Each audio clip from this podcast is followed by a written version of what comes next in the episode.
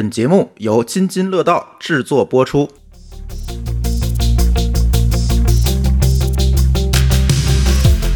各位听友，大家好，这是科技乱炖。呃，这期我们聊聊虚拟偶像。哎，今天我们准备这个提纲的时候，丽丽就首先提出来：“哎呀，我这个想象不到这期节目你们会怎么录。”啊，那我们也录是吧？不重要，因为为什么？呃，某个老师其实之前是在 A 站，呃，这块我觉得某个老师还是蛮熟悉的，所以请某个老师先讲讲这次的前情提要吧。什么事儿呢？就是这个 A SO 应该读 A SO 吧？嗯，你看你怎么读你都不知道，这肯定被咱听友 diss。我告诉你，啊，就是这 A SO 的这个事儿。这个事儿呢，其实简单的说啊，就是发生了一个这个比较狗血的事件，就是 A SO 呢运营了一些虚拟偶像。这个虚拟偶像其实就是顶着一些卡通的或者是别的脸，后边是真人表演的这么一种新的形式。就是相当于这个人整个都是虚拟的，因为我们其实看到过很多这种戴着面具或者干嘛的，其实这个人本身的真名什么的都是放出来的。所谓虚拟偶像，就是说这个人不知道是谁，他对外展现的所有的形象都是这个偶像本身的一些人设，可能起了名字，甚至还有年龄，对吧？身高三围什么都有。嗯，啊，它就非常拟人化的一个东西。嗯。哎，初音未来那感觉，我我感觉啊，就有点像那个感觉。嗯，然后出了一个什么事儿呢？就是这个还是一家叫乐华娱乐跟字节合合作做的这么运营的一个虚拟的女团，火了以后呢，中间里边有一个角色，那意思就是说我退出，然后这时候就猜到底为什么？就大家猜是不是薪水发的不够啊？内部有互掐打架呀？这个舆论就有点震动。之所以震动，是因为。确实，虚拟偶像的粉丝团体是很大了，他已经不亚于一个真正的咱们讲的这种流量明星或者是演员。喜欢虚拟偶像的人通常是二次元居多，就是我们讲二次元，就是 A C G 的这些粉丝们啊，这个动画、漫画和游戏，这叫 A C G。然后 A C G 的这些粉丝们，可能他们关注虚拟偶像会更多一点，因为毕竟都是跟这个漫画动画沾边嘛。这个团体其实是虚拟偶像的主要的消费者团体，内容消费的群体。但是这个群体呢，它又有一些特殊，就是就像朱峰讲的，我之前在。我在 A 站工作过一段啊，我们也观察过二次元消费者的这个群体，这个群体的一个一个特征吧，他们其实，在主流的媒体或者是话语的领域中，并不是非常的多见。嗯，那这词儿怎么说呢？就是他通常我们看不见他们，它其实是一个圈子文化，现在比较流行的叫亚文化。亚文化就是我们看不见他们，大多数的主流的成年人、中年人可能不知道他们的都在干嘛。亚文化，他们自己有自己的一个喜好的倾向，或者是他们有自己的团体感，所以说他们也不容易被改变。当他们产生了一个新的，呃，比如说这次这种事件以后，他们聚聚集在一起所散发出来的这个声量还是很大的。在我们这个圈子之外的人会有会有一种感觉，就是之前没听说过这些人，但是怎么突然就上街了，突然就散发出很大的声量。但是之前我们完全不知道他们的存在，或者是他们在日常的喜好是什么。对，会有这么一种感觉。其实我也是这次事情出来之后，我才关注到呃整个的这样一个文化的产业背后的这些事情故事，其实是我们员工卷圈同学，我们后期的卷圈同学发给我，然后我做了好几天的功课，我说咱聊聊这个东西，我才我才敢拿出来聊。其实真的像某个老师说的，这真的就是一个亚文化小圈的东西。其实，在国内，别管是国内的还是整个的这个互联网世界上，其实存在着很多很多亚文化的小圈子。嗯，其实大家最耳熟能详的就是二次元嘛，这算是一个。现在其实都已经破圈了，二次元这个小圈子都已经破圈了，还有很多很。多基于这上的错综交错，呃，甚至是叠在一起的，像这种虚拟偶像啊等等这些东西，其实是在二次元圈圈子上又衍生出来的，等等这些有很多很多这种亚文化的小圈子。而亚文化小圈子最大的一个特点就是，它如果用一句俗话说，它其实特别抱团儿；如果用一个比较学术的语言去说的话，它其实是有自己的社交的识别的符号，是有自己的社交货币在里面，所以这样的圈子其实凝聚力是非常非常强的。一旦在这个圈子里出现什么事件，我们会马上的看到，在社会面上我就能看到他们的一些消息，那就会爆爆出来。就像刚才某高老师说，就像上街一样，突然就发现怎么有这么多人。说到这儿，我其实特别想起来当年在 A 站的一个小插曲，就特别有意思，也能佐证这一点。就是大家可能知道，在大概在好几年以前，那时候 A 站经常出问题，嗯啊，我们叫做这个炸站，就是这个站又挂了，就炸了。但是呢，A 站我印象中当时最长的时间能炸过一个月，就是这一个月这网站都访问不了。不是，这这事儿要放今天你就完了，知道吗？嗯，对，放今天这个网站可能就完蛋了，就不会有人再来了，对吧？对啊，但是在 A 站，因为它是一个它的创始的时间比 B 站还要早一点嘛，嗯。确实是有一些呃死忠的二次元粉丝，所以说 A 站炸站一个月之后，仍然能回来几十万人，就是它上线第一天，嗯。甚至大家会把这个这个 A 站炸战这件事儿都编成各种各样的段子，本身又变成亚文化里面的一个符号。对，把它做成各种各样的鬼畜视频。当时我们有一个说法，就是说有五十万的二次元粉，或者是五十万的这个 A 站的粉丝，是怎么样都不会走的。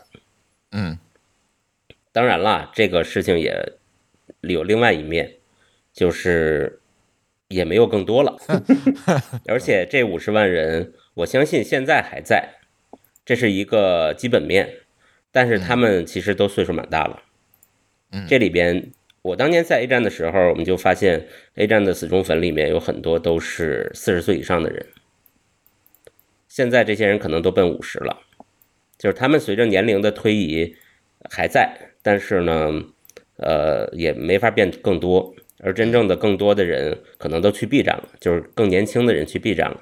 嗯，这是当时的一段小插曲。咱说回来，今天这个主题啊，呃，就是整个虚拟偶像的这样一个产业链，或者是虚拟偶像的这样一个生态到底是怎么样的？呃，有很多很多的名词，某个老师不妨给大家解释解释，搞个名词解释。比如说今天我们标题里面提到的“中之人”到底是什么东西呢？呃，中之人这是个日语啊，日语反正也是这仨字儿，中之人。中之人的意思其实就是虚拟偶像里边表演的那个人，就是这是一个表演工人，你可以这么理解。我们都知道，这个正常的演员其实就是演员，他自己表演，但是这个脸也是他的脸，我们可以认为他是个演员。但是中这个虚拟偶像就不一样了，虚拟偶像的所有的人设都是设计好的，都是这个公司或者是这个 MCN 设计的。里边这个人只负责什么呢？完成他的肢体动作，完成他的讲话、发音和简单基本的互动。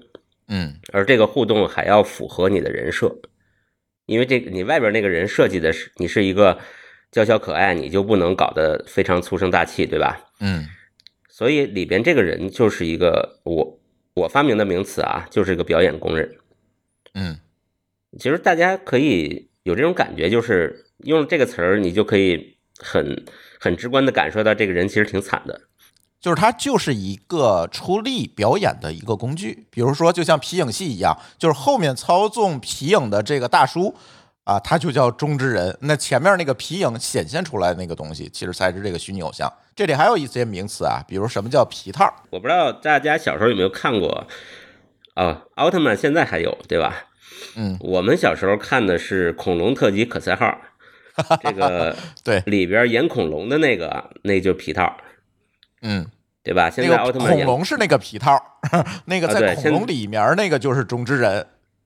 对，现在演这啊个奥特曼的里边的怪兽的也嗯。是，就是我还看过一个纪录片，就是他们这个有有多苦，意思是说，因为那个皮套其实很重嘛，很重，然后很多也不透气，拍摄的过程中很累很苦啊。作为这个皮套里边的这个演员也是很辛苦，但是永远不会有人记得他们是谁，有点像。是所以这次的这个争议，其实我看了一下，在网上很多人就爆出来了，啊、就是这个虚拟偶像背后的中之人，这个所谓的女团背后这些直播员的生活，并不是像大家想象的是那种，比如抖音网红小姐姐那种，啊、我们看上去比较奢华、纸醉金迷的那种生活，不是，其实是比起这些艺人或者比起这些呃网红们，其实他们过得其实蛮清贫困苦的，可以说是这么说。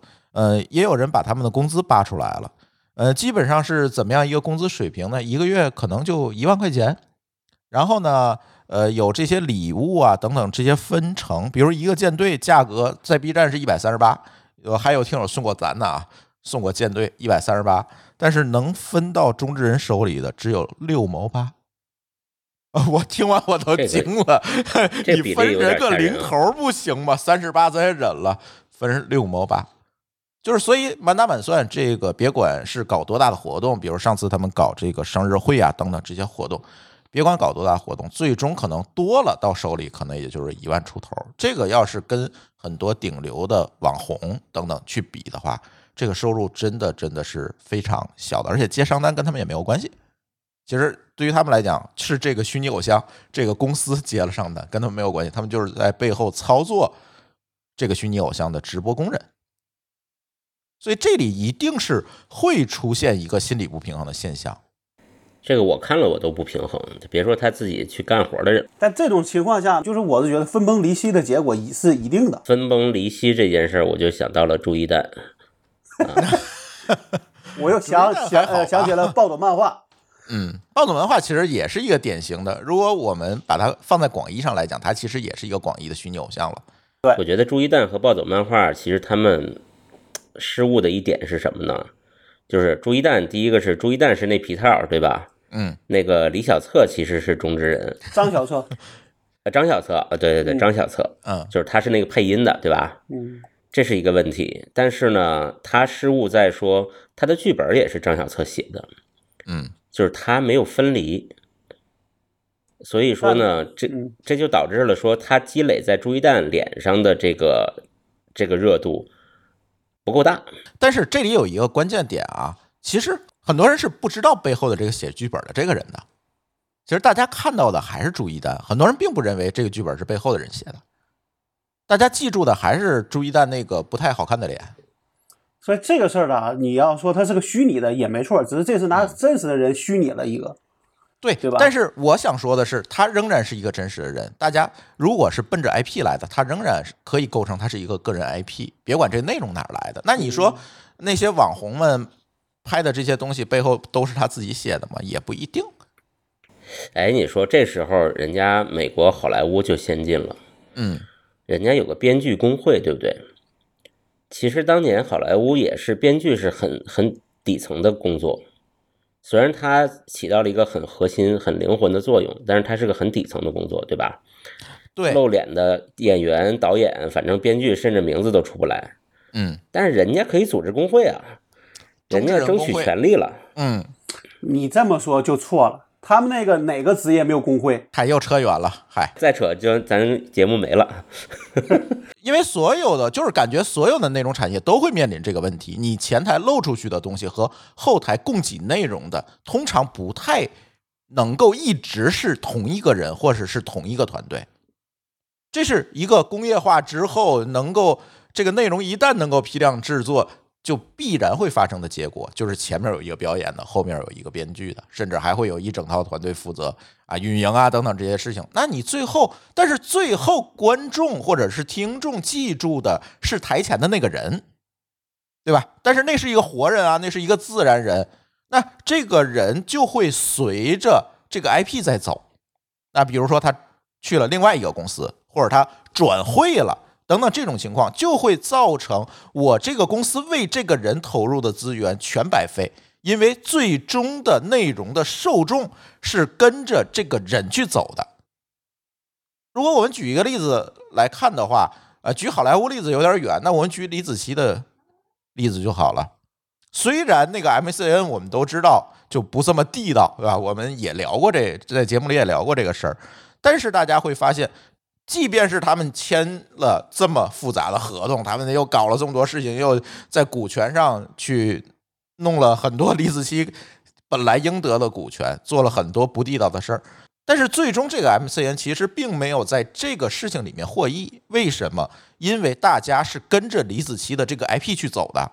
李子柒说发了一条微博说我不干了，我走了，那这个公司就归零了，因为这个公司最重要的资产，甚至说唯一的资产就是李子柒这三个字儿，或者是李子柒的这张脸，对，这是最大的风险。就是他他用了再多的法律方面的合同也好，什么也好，保护自己，其实都没用。没有用。对，受众、内容消费者是跟着人走的。对李子柒这个事情呢，就恰好是属于这个 MCN 比较鸡贼，想坑他，然后他不干。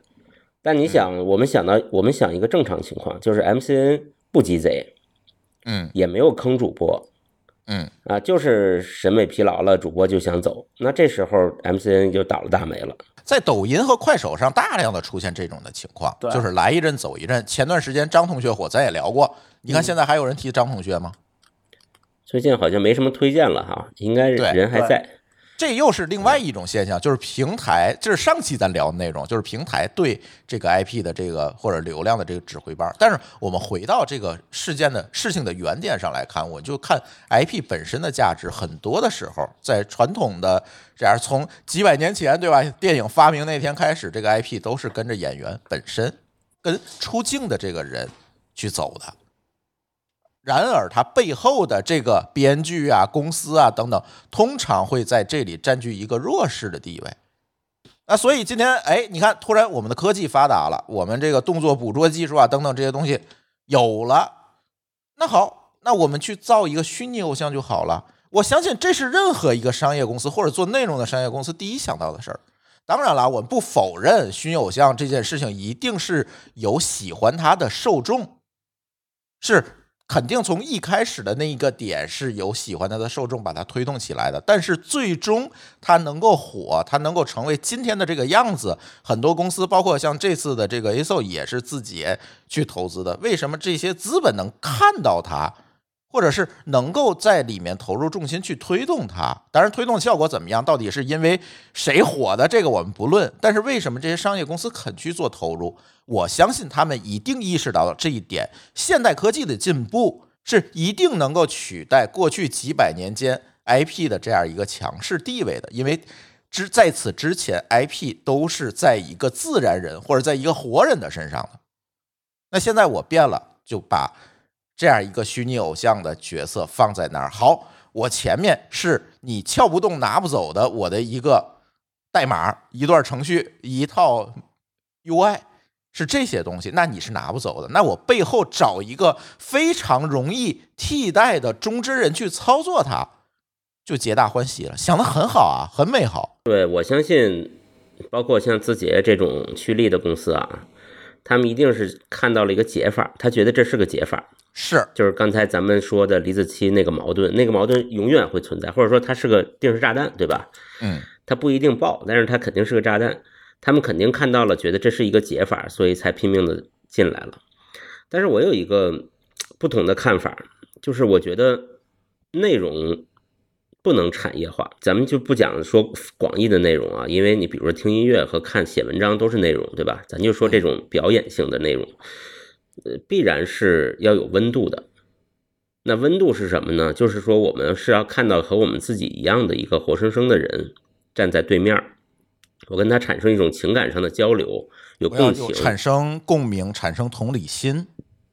对，我看电影，我看到一个这个悲伤的或者喜剧的，我会跟着里边的情节一起，呃，这哭呀笑呀，其实这都是共情。我会能把我带入进去。那里边即使他演的是动物，演的是机器人，他其实也是拟人化的表演，对吧？所以他的终极一定还是真人。那既然是真人，他的终极就一定是一个个人性的，而不是产业，不是工业。那就像我觉得好莱坞的做法就比较好，可能大家都过去看过很多纪录片讲好莱坞的这种电影工业的做法，他其实没有试图把演员抹掉，他只是在下边用了很多的机制和规则，能让大家相安无事。对，能让你破坏规则的人受付出很大的代价，这样大家不会去轻易破坏这种规则。我倒觉得这里边其实最大的一个机制就是利益分配，让大家觉得我的我我的付出是有所正当回报的。而现在看这个事儿上边，我觉得就咱们看了说，你先不说其他矛盾，就光那利益分配上就已经是有问题了，那一定是一个分崩离析的结果。老高说的这个事儿不是个最起码的事儿，而是一个最核心的点，就是说所有的参与人最核心的达成的共识就是利益分配。咱大家都是来赚钱的，对吧？那就算是不是来赚钱的，赚名的，那名也是一种利益。那核心共识一定是如何分配利益，这里边要有不同的角色以及他们代表他们的这些这个各种呃，就像工会一样的这种角色在一起拼拼命讨论或者。组织，对，对，来拼命讨论，达成一个共识。这个共识产生了以后呢，所有人都遵守。如果你有一天不遵守，你就无法进入这个行业了。嗯就像朱峰刚才说的，那我们像这种 MCN 之间的主播流动，是不是可以像足球俱乐部一样的转会呢？我培养了他，花了很多钱，他去你那儿了，那你要给我补偿啊，这也是有规则的，对不对？但是往往现在在在在这个世界里，好像就没有更多的这些东西。对，我觉得还是 MCN 的这个，尤其是咱们国内的 MCN 的这个世界的时间还太短，嗯嗯、还在新手村没出去呢，嗯，不像美国拍电影拍了有一百多年了，对吧？我个人觉得这事儿是，首先是大家对所谓的一个机制上的一个不尊重。你虽然没做过虚拟这个世界的这些，那你总做过这种现实世界中的利益分配吧？那如果说这个人他天天干二十小时活儿，但你就只给他一千块钱，那这人是留不下来的。这个人如果又是你这个中的一个核心的一个工种，那这个人你不可能说你就只给他一千块钱吧？老高说的这个问题非常好，这也是我这几天百思不得其解的。后来我突然明白这件事情了，就像我刚才说的一样，这些运营虚拟偶像的公司，并没有把背后的这个中之人当成是一个主播，而是把他们当成了操作工。你是随时可以被替换的。他是觉得说，你今天一万块钱你觉得不满意，好，明天我招一个能招我要八千的，我换一个，我也能干得下去。那我凭什么给你更多？他是基于这样一个假设前提之下的。但他为什么不能考虑另外一个假设呢？我如果说我这事能挣一个亿，那我给你，我先来，先来说，我现在跟你谈，说你觉得多少钱能你能满意，对不对？这是先谈，而不是说我先给一个低价，然后再慢慢涨，或者再慢慢降。我觉得他们发明或者是投入虚拟偶像这件事情，为了就是避免这样一个情况的出现。但现在恰恰没有避免。为什么没有避免？就是刚才某高老师说的，因为最后大家发现跟它的内容受众建立连接的还是人的真情实感，最后还是在人的身上，而不是在那个偶像。偶像当然是很重要的一部分，它提供了外在的形象，但是它背后最重要的感情的这一部分是没有办法被替代的。在是没有办法被台本儿去设计出来的，因为它背后是个人。对，在这里我要插一个电影，叫《西蒙尼》，我还真没看过。哎，你们谁看过没看过，你们想我我看过，我当时就在想我说这事儿我可能跟有个什么关系？哎，我突然就想起来是西蒙尼，二零零二年由那个就是那个那个出卖秀那个导演导的，嗯知道吧？那个导我导演我觉得他是比较有奇思妙想的。那么他这里边讲啥？就是一个导演他想找到一个一个好的女主演，他找不到，然后呢，一个电脑天才就给他送来了一个。一个完美的一个虚拟人物，他就是伪装这个虚拟人物是个真人，然后这个人出了名之后，然后他就等于为他前面所有的这话要不断的编谎言，因为讲的好他像还真的像现在我们说的这个事儿。对，就是他要说这个人是真的，但其实他是个虚拟的。然后所有的人，包括记者呀，包括他同行啊，都会出来去怎么说，来去想把这个这个故事能能够挖到真相，对吧？那这个时候到了最后的结果，就是一个怎么说，就是我们现在遇到，就是你前面如果说你这个东西完全是个虚拟的，完全是电脑化的，对吧？那大家可能不会去透过这个虚拟人像去投射到后边的那个人。但是如果你认为一旦是说，虽然虽然这个呃怎么说这个怎么这个人物是虚拟的，但是后面是由这个电视这个电脑特效或者叫电脑捕捉的，那大家还是会往后边去看的。对，因为现在的计算机技术达不到真的弄个 AI 让它有真情实感，它有自己的人格，这是做不到的。你背后必然还有一个人。老高说完这个电影，我突然又想起一个古早的电视剧，叫《编辑部的故事》，里面有一集就是他们有一个人给他运来一个工作机器人儿，其实是一个人，知道扮演的。然后 这帮人都觉得这个东西太好使了，然后天天使唤，然后使唤来使唤去，终于有一天这个机器人暴动了。就是因为它背后还是人的情感在背后嘛。回到刚才说的这个内容产业啊，或者是这个演员行业、表演行业，我觉得不能给它产业化或工业化。嗯，资本家们一定是会想朝着这个方向，他恨不得连中之人都没有。嗯，就是他真弄一个 AI，他就开心了，对不对？因为这东西就不可能跳槽了。对的，但是这插一句啊，那他还得考虑下边真的为这个虚拟形象做开发的人啊，对吧？写代码的，做这个，呃，那就好换了。对，但这个时候你码会发现农就好，换了。啊不是，如果你是码农，可能你就产生不了灵魂。就我们假定就是 AI 发达到了一定程度，它能够产生灵魂的时候，呃，那我倒觉得到时到那时候可能会反其道而行，大家会说我这有真人的，你们看不看？真的确实物极必反。嗯哎，对，你说到了一个到了一个发展到极极致的程度啊，就是每个人，您每个人眼前都有一个适应你的喜好的一个 AI 的虚拟人物，嗯然后千人千面，你说这个世界的是吧？多可悲啊，对吧？对啊、好烦呐、这件事儿。所以还是老生常谈的问题。我们这几期节目其实一直在聊，就是所谓的流量逻辑，其实慢慢的在消退嘛，因为没有更多的增量了。这个时候，其实活人真情实感给这个内容受众带来这个体验，其实往往是一个虚拟的东西没法替代的，很多噱头在里面。比如说前段时间微软弄的那个小兵是吧？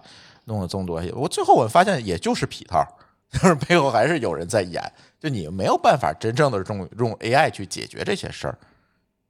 所以虚拟偶像，我总觉得它归根到底，其实我们最后还会发现，虚拟偶像可能还是一种内容形式，或者叫一种媒介。那最终这些真人背后的真人这些东西，其实往往是很难被取代的，因为你避免不了这个中之人的 IP 化。就像刚才我们说了这么多，这太难了，因为这个实际本质上是虚拟世界与现实世界的冲突。尽管啊，大家说我去呃关注这个虚拟偶像，我加入这个圈子，其实我是为了通过虚拟偶像去逃避现实，这个我特别特别的理解，真的非常理解。但是问题是在于，大家从内心里追寻的，其实仍旧是奔现。这是人性，这是改变不了的。对，最起码在最近的几百年当中是改变不了的。所以，往往这件事情，把中之人当成工具或者叫工具人的这样一个企，这样一个企图，我觉得可能不太容易。想得很美好，我们不是说这些这个方式不对，而是这帮所谓这个操纵这个项目的人过于黑心了。嗯这我觉得才是问题，这才是冲冲突的一个呃最核心最核心的点。比你比如说啊，这个项目，咱就刚才照的嗯毛高冷说的，你一个一一个舰队一百三十八，我分你三十八，你觉得这些人会轻易走吗？嗯，对吧？大家都是打工，你给我个好一个好工作，我干嘛不干呢？大家对于虚拟偶像的这个 IP 与人的分离这件事情过于的乐观了，我只能说。我我觉得你说乐观是在美化他们。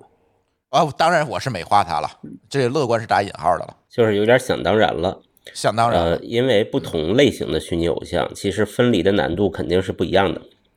比如说初音未来这种只唱歌的，你就很容易分离，对吧？你要带互动的这事儿就很困难了。没错，但而且但而且还有一种情况，嗯，就是说，呃，虽然脸是中之就这个是虚拟的，但是声音呢是中之人的。可能时间长了，大家对这个声音都产生了一种像赵忠祥老师一样，嗯动物世界里的从来他没露过脸，但是呢，大家很喜欢他。现在是有一些虚拟偶像的声音是合成的，这我是知道的。对他不不是现在有的，他也是为了避免这种情况，他把这个人这个人的声音也做了一个合成，也是有这样的。对他们想了很多办法，就是把后面那个人跟前面这个形象分分离开。他们想了但是真的想了很多办法。如果是一个直播带互动的一个虚拟偶像，嗯，我哪怕我声音用变声器模拟成林志玲，嗯，我的说话的姿态，我的断句也断然不会是林志玲。没错，我就想说这件事情，我就拿播客举例子。你说我今天把老高变了一个声，你能听不出来这是老高吗？他一咳吧，呃，我就知道他是老高了，是吧？你把他东北话你换成闽南话，他也是老高，你知道吗？他就是每一个人说话的风格完全是不一样，你又不可能把文字录入到脚本里，让他去真正的 TTS 出来，这又不可能。下期可以录一段这样的声音，看让大家猜一猜谁是谁。肯定能猜出来。就这这个真的是这样，所以这些背后由人产生的这种归属感、粘性，这些东西是没有办法切割的。真的是没有办法切割的，不是我前面有一个皮套，我这些事情就切割开了，我后面就就可以有一个操作工就解决了一切问题，我可以少给他发工资，我大不了我换人。事事实证明不行啊，不行。而且在我看来，其实他要找的实际上是一个技术工种，对吧？是一个是一个是一个有所谓的技术能力的人。你既得可能舞跳得好，又得比如说能够能够、呃、怎么说，就在直播的时候还能够比较好的去能够讨讨巧这些观众。对对吧？你对吧？嗯这样你才有更多的打赏。那这样的人，其实在我看来，从我的公司上讲，我希望这人能在我的公司长能够长期工作，而不是说我把你当一个工具，你爱你你你你就是怎么说呢？爱干干，不爱干滚，对吧？我不把它当做是一个，呃，我我就是我要把它当个员工来看，我要当把它当做一个可以长期工作的员工，这样的话对这个公司才是一个安全的方式。当然，我想这个有一个原因是这样，我猜测啊，很有可能是真的，就是说它为什么这么便宜，对吧？刚才说的只只得几毛钱，为什么便宜？而且他会把把它当成工具呢？是因为可能当前这个市场上这样子的候选人确实供应量会很大，嗯，因为我们讲商品定价的依据就是市场供求关系嘛。嗯，当他把这个人当成一个商品，当成一个工具的时候，大家当然要看供应量。就像你说的，你你跟我让加工资，那边还要减工资的，还还找不着工作呢，我要让那减工资的来。对啊，你怎么办啊？那这个事儿呢，我个人觉得，我觉得可能会有一个合理定价，对吧？哪怕说咱们的合理定价是两万块钱，但现在看说，如果说他宁可说要要提前十四个月都要解约，那说明这事儿一定是有它的不平衡的地方的。你现在咱不说你对所谓的虚拟形象，那我就说你在后边的一个动作捕捉的一个工作量，能不能算得出来这个人的待遇是什么样？一定是能的，因为在电影工业和在其他行业，它有很多动作捕捉的事儿啊。那你那时候你付给人家一个月或者一个小时多少钱，你是能算得出来的。那你这样想想，那你如果说你这个东西你就典型的比那个要累，然后给的又少，那我为我为我为什么要为这个事儿来去这么累呢？而且还受伤了吧？还是刚才我那个观点，就是这个里边需要大量的制定规则。这个规则的目的是说，你不能指着这些老板们、投资人们都是都是道德标兵很有道德的，这个不能叫道德，这只是在我看来就是一个一个传统的商业的一个方式。就好比说，我要招个人，我也知道说这个人他大概在，就说或者说这个职位在大概的这个行业里是一个什么样的一个薪资标准吧，我才能去给人定一个价格，对吧？对，搞不好还真是现在他定的这个价格。我跟你讲，但是这事儿闹大了，你说对他来说损失是什么样子呢？我觉得啊，因为这件事情，我们对这个行业没有这么深的了解，我们只能从外部、从这个内容产业之间的这这些各个协作之间的关系，我去讨论这件事情。内部他们发生了什么，我其实是不知道的。现在只是大家传来传去嘛，呃，事情事实是有，但是内部在在此之间发生了什么事情，我是不知道的。所以呢，我倒不想。呃，深聊这个事儿，我们只是从整个产业或者行业的角度，我们我们去看一下这个。我我感觉，或者是我们三个人觉得，可能这里出现了这样的一个认知错配的这样一个现象，带来今天这么翻车的一个结果，应该会是这样。对我在这里先不说资本怎么怎么样，或者这个这个虚拟偶像这这这件事儿怎么样，至少从内容的角度去看，问题有可能出现在。因为现在其实我们整个不管是短视频也好，还是直播也好，有一个不太好的，我觉得不太好的现象啊，就是说追求这个主播的完美化。嗯，这个完美不光是长得、穿着、谈吐啊，也包括道德不能有任何瑕疵啊。当然，这个咱就没法展开说哈，因为很多主播我觉得被封杀的蛮冤的。但是呢，这个观众们也会形成这么一种倾向，就是希望对方是完美的，他才可以变成一个偶像。他不会有这种，我觉得这种这种这种感觉就像什么呢？就是就是他不会有和主播平等对话的感觉，他一定要仰视。啊，他觉得你既然在直播，你既然什么，你就必须要达到足以让我仰视的程度。是，如果如果你有瑕疵，对不起，我就不看你。嗯他不会有这个平等平视的这种期待，所以在这个基础上呢，大量的人可能呃声音不够好的用变声器，然后长得不够好的用假脸儿，美颜用你我你我表情，用美颜，都是往这方面去堆戴墨，镜，嗯对，往这方面去堆，这可能就催生了很多个人的虚拟主播的这种的出现。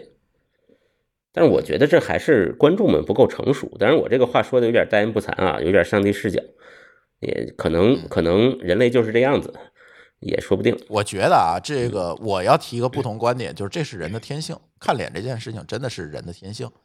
呃，有的这个主播的节目的内容非常好，但是我真的就有点看不下去，就打引号的看不下去。我我肯定是看了，都不然的话我也不知道。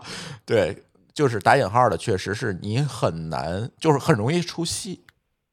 比如说，我最近看了一个非常非常好的一个这个 IT 设备测评的一个博主，这个节目呢叫无情开屏，大家可以去 B 站搜去。就是各种这个服务器啊、IT 设备啊、这这这个等等这些东西，交换机啊，就是别人不会评测这些东西的，对吧？就是他能搬出这些东西来评测。比如今天我们评测一个华为的高端防火墙企业级 交换机，就评测这些东西，因为这些东西一般人拿不到嘛。就是他这个内容确实是很独到，但是唯一不足就是这哥们儿啊，这个外观啊，确实是差了这么一丢丢，就导致我真的是做了 n 次的心理建设，真我才能真正的心平气和的，我真的我把内容看完，我觉得 OK，这个博主牛逼，是这样。我觉得是不是有些时候可能是这个视频或者节目本身制作的不够精良？我觉得不是，他这个节目的制作，我不觉得有问题。或者换一个颜值更高的主播，有可能他是一个非常容易让你看下去的一个节目。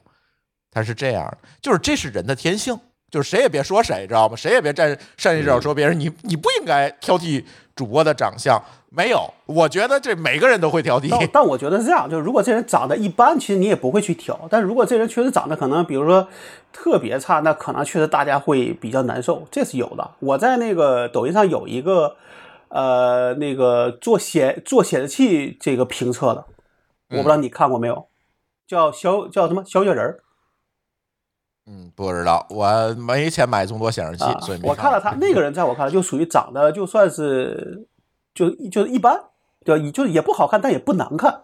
但是呢，嗯我呢就属于说，可能我还得这样说，就这个可能这种评测类的，你其实大量情况还是不是看他的脸，对吧？嗯，那你可能更多还是在于他去给你能不能给你讲一些你不知道的事儿和知识，这个可能更重要。但是有一些就是，他就把你往这个偶像或者所谓的这种这种颜高颜值啊，就上去那去惹的话，那你一定可能就得把自己培养成那个叫没有，就在底是把往那个完美的角度上去培养才行，嗯。对吧？嗯，是我还是比较尊敬这些敢于出镜的这些博主的，确实是。但是当然了，现在网上也有另外一种风潮，就是 UP 主们走饭圈儿这条道儿，就科技 UP 主走饭圈这条道。大家我就不点名了，大家肯定是知道是谁，知道是谁可以在评论区里留言，看看你猜对不对啊？就还是说回内容来啊，我我觉得，嗯，内容肯定离不开人，离不开你真情实感、真诚的表达。那除此以外，别的东西呢？可能会是加分项，或者能够让大家更容易的关注到你的内容。但最终你这件事情能够长期的做下去，就是你跟你的受众建立的情感上的连接，就是最核心的就是这件事儿。说了这么多，今天虚拟偶像说了这么多，其实最核心就是这件事儿。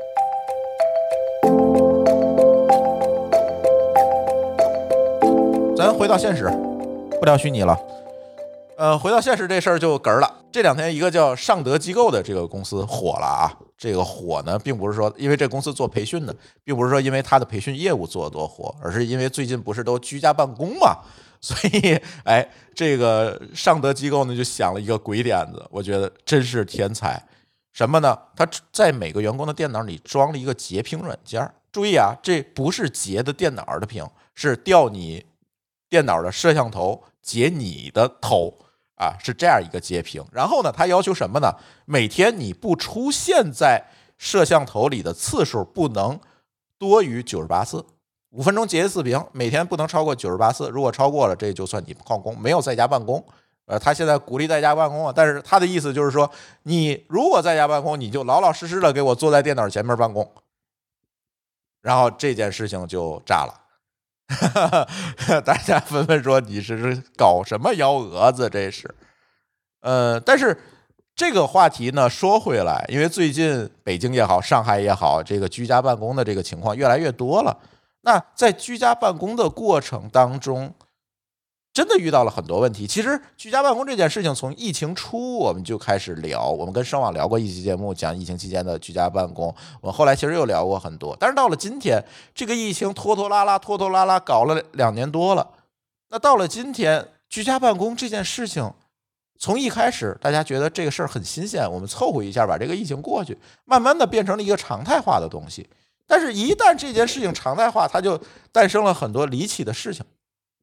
像我们互联网行业，居家办公可能是一个比较常态的事儿。就是以前没有疫情，可能有时候也是在家办公嘛，就还好。而且它不依赖任何，它是结果导向嘛，它不也，它对中间过程的依赖比较少。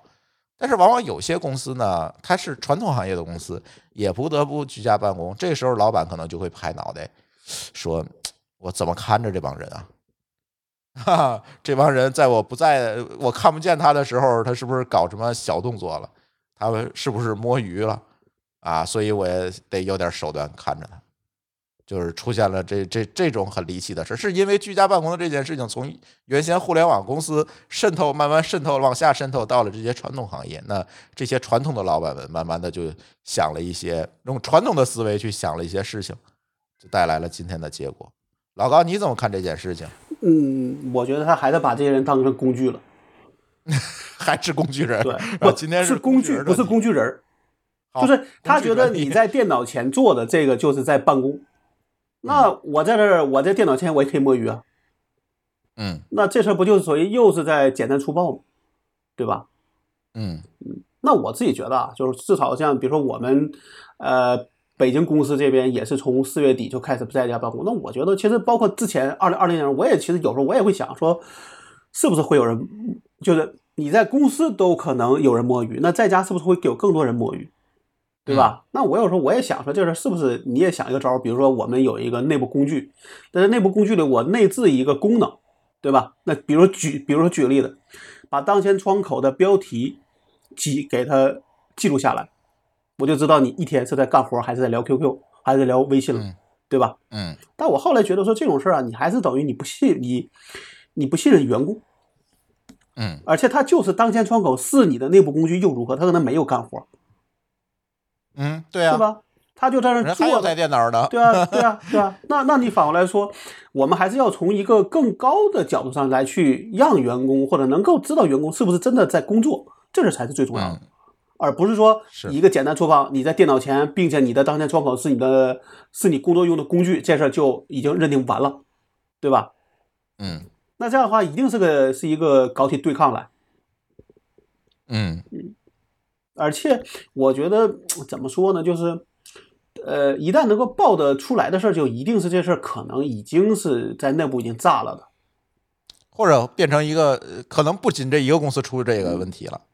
我现在这个软件可能都不是他们自己做，而是买的。那肯定的呀，啊，那这种情况下，我觉得说老板又跟前面一样，就是他其实就觉得这些人都是可替换的，就或者叫可以轻易替换的。但是我觉得，但凡是一个就一个有所谓沉淀的一个一个职位，你随便去找一个人去替换，这事儿都很难，对吧？而且我今天还在跟我，因为我下午去了公司嘛，我还在跟我的同事聊，我说这种事儿就是，如果你是一个好员工，那我肯定是愿意留愿意留下你的，那肯定是给你更多自由。对吧？因为你一旦年龄大了，比如说你到了三，你三十多岁，那一定会有很多杂事儿，比如说接小孩啊、送小孩啊，各种原因。那你说这人能真的一天从早上到晚上，他坐在电脑前，可能心思也不在你的工作上。那你的自由和你说从工作讲，你一定是有一个有一个平衡吧？咱先不说钱，不说钱的事儿，对吧？你考的是这个人，你希望说能替他解决一些让他分让他分心的事儿，然后能让他把这个这个这个怎么说，把工作能够完成的更好或者更高效率，才是最重要的。否则你做八小时又怎么样？不，你就是说二十四二十四小时他不出活，他还是一样的。嗯，但是现在还有一个另外一个极端，就是二十四小时 on call。就是说了居家办公，但是就是已经没有上下班时间了，就是他默认你随时都可以办公。这个这种也挺烦的，我觉得，呃，现在好多互联网公司，尤其是啊，也也有这种反馈，说在家办公可能就这个真的没别的事儿了啊，就真的就是在家办公了。这个我自己没想过要要怎么办，但是我觉得这还是公司的事儿，还是一个管理能力的问题，总感觉。当然，你像我们自己的工作，我们下班基本上不找员工的。我现在也是，对，基本上下班时间最好你给我消失，或者说啥，我比如我给你留个言，但我的留言不是指望你现在处理，而是说你第二天上班你看见了就行了。对对对，有时我可能是怕忘了，我给留个言。我我刚才老高说这这两种情况还真都碰见过，呃，我就说说我们这边的做法吧。啊，我们我也是在某个号称互联网公司，反正现在算二第二梯队的一个。中中大型公司啊，应该这么说。嗯，呃，我们其实挺有意思的啊，就是在这个，因为我在这个公司啊，其实不是像这个这像像像什么字节啊之类的这么先进，就是理念这么先进。我们甚至连视频会议之前都不多，大家还都是比较传统的那种工作模式。那这次呢，这个疫情来了以后呢，我们因为信息化这个团队在我这儿啊。我们其实给做给老板呢做了几套不同的方案，几种方案是什么意思呢？就是不信任员工的方案和强信任员工的方案，以及折中方案。嗯啊，因为你们都知道，在大公司啊，我们做事情都要给老板做个选项。虽然说我们有推荐选项，但是毕竟还得有其他的可选项。所以说呢，我们有三种不同的方案。当然，我们的这个不信任员工方案也没有那尚德那么夸张，变态了。嗯，对我们所谓的不信任员工方案呢，其实是通过系统来做一个，呃，每天的早会和晚会，我们叫做夕会、晨会和夕会。然后这两个会呢，需要呃这个这个团队的 leader 来去添到岗的人、缺席的人、讨论的内容。然后所有东西都是同步在在线的，就是所有人都能看见。然后每一个组他每天要完成这几这几项信息的填报。那可能你想这个全公司的组就会非常多，对吧？啊，这是一个就是非常强管理的一个措施。然后当然这个特别信任员工的方案就不用提了，其实就和我们想象的一样，就是我们只看。OKR 只看最终目标，比如说线上的这个发布的情况，或者是迭代的情况，去不去管你这个员工，你到底是半夜上班还是白天干活？最后呢，我们其实选的是一个折中方案。折中方案其实很有意思啊啊！折中方案是什么意思呢？就是不做那些强的管理动作，但是我们会在后台看数据。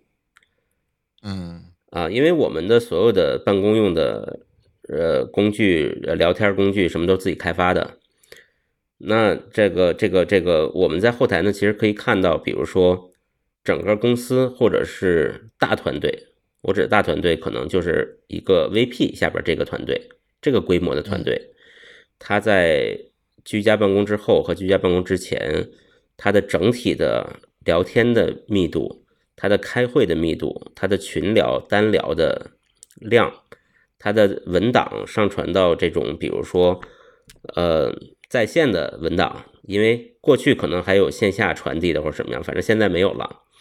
它在线文档的提交和撰写的数量，去看趋势。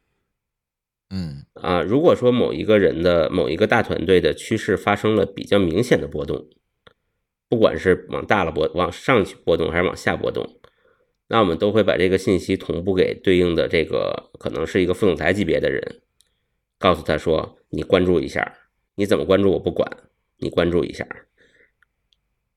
那他可能会采取他自己想要的措施，他去解决内部团队内部问题。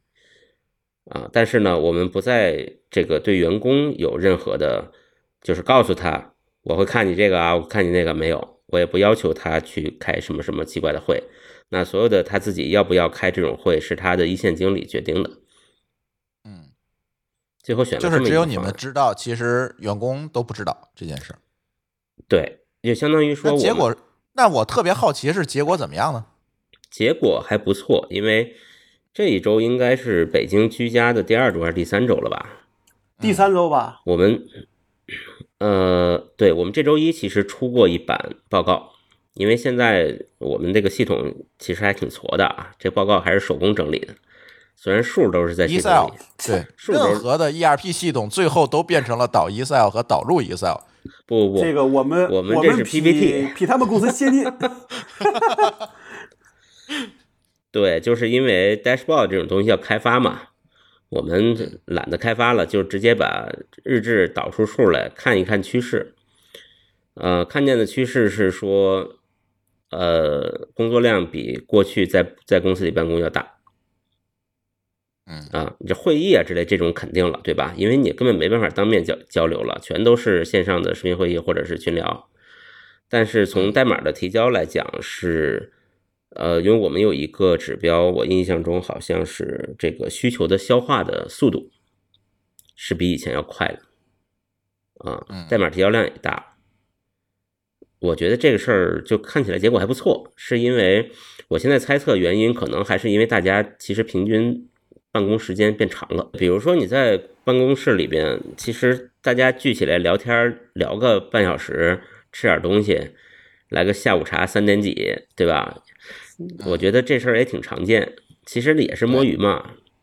你你在家呢，可能你平时想找别人聊点闲天儿，你发现找不着人了，你也不好意思拉个视频会议跟他聊闲天儿啊，这种事情其实就少了。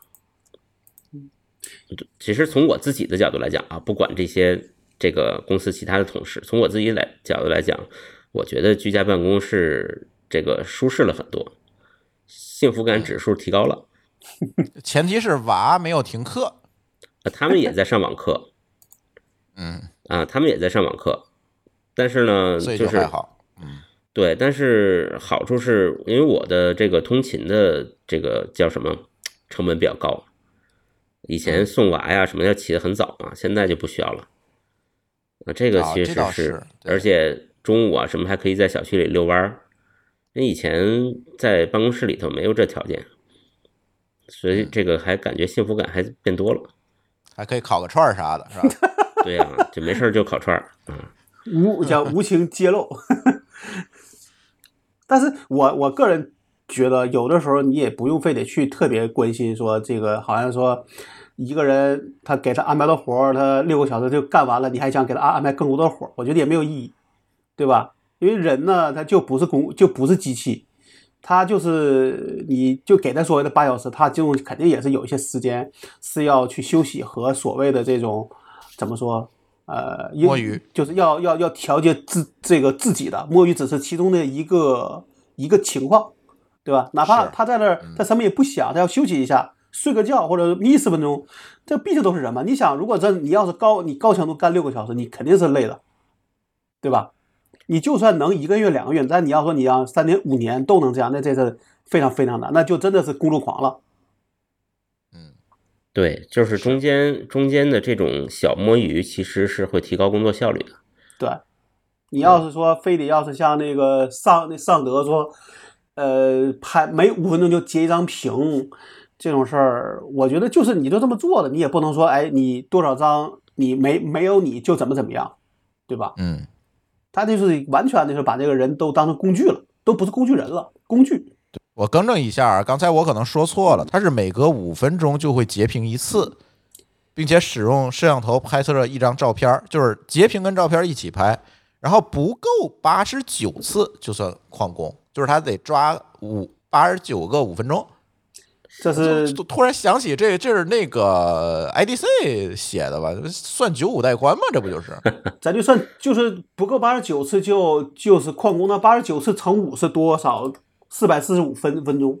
那如果咱们按照四百八十分钟算，对吧？减去四百四十五，他只给你留了三十五分钟的时间。就挺怪的，就是尚德做这个事情，我就是这种传统企业的逻辑，有时候我理解不了。我觉得是这样，就是你你可以这个参考刚才我说的我们那个实践，我觉得这些手段都是可以做的，但是不要用它来考核人，可以用它来发现我们比如说远程办公中的问题，嗯，然后去系统的去解决，对吧？哪怕你把这个下放，你把这个结果给到一线的这个这个管理者，说哦，你的团队可能最近这个工作气氛不太好，你是不是搞搞团建啊？大家视频喝个酒，云喝酒啊，也都可以。但是不要让他去拿这个事儿去考核人，我觉得这就是本质的不同。就是我们可以用工具去抓数据，但是你看你怎么用。最后的目的还是要提高效率。没错儿，没错儿，目的还是提高效率。其实今天准备了好多话题，但是好多事儿吧，我总觉得，嗯，在可能再再飞一飞，再等子弹飞一飞。这次我们做选题会的时候，可能还有几个备选的选题，比如特斯拉最近把车主终于告赢了这个官司，这个电脑纷纷的要搞国产化这件事情，还有很多这类似的话题。但是我们总觉得我们得到信息可能还不太充分，我们可能要飞一飞。大家如果想后面听到什么话题，也可以在评论区。给我们留言或者加我们的微信群，加群的方法我会放到我们节目的 show note 里面。如果你的收听平台看不到 show note 的话，也可以关注我们的微信公众号“津津乐道播客”。进去之后，在菜单里面选择加群，也可以加入我们的乱炖的听友群，呃，跟我一起参与讨论，帮我们提供一些选题。呃，行，那我们的这一期科技乱炖就先跟大家聊到这里，感谢大家的收听，我们下期节目再见，拜拜。再见，下回见，拜拜。再见。感谢您收听本期节目。本期播客节目由津津乐道制作播出。你也可以在我们的官网 d a o 点 f m 找到我们的更多内容作品。如果您喜欢我们的节目，欢迎在微信、微博、朋友圈等社交媒体转发分享。您的分享对我们而言十分重要。如果您希望与我们互动，可以关注我们的微信公众号“津津乐道播客”，天津的津，欢乐的乐，道路的道。在关注后按提示操作，即可加入我们的听友社群。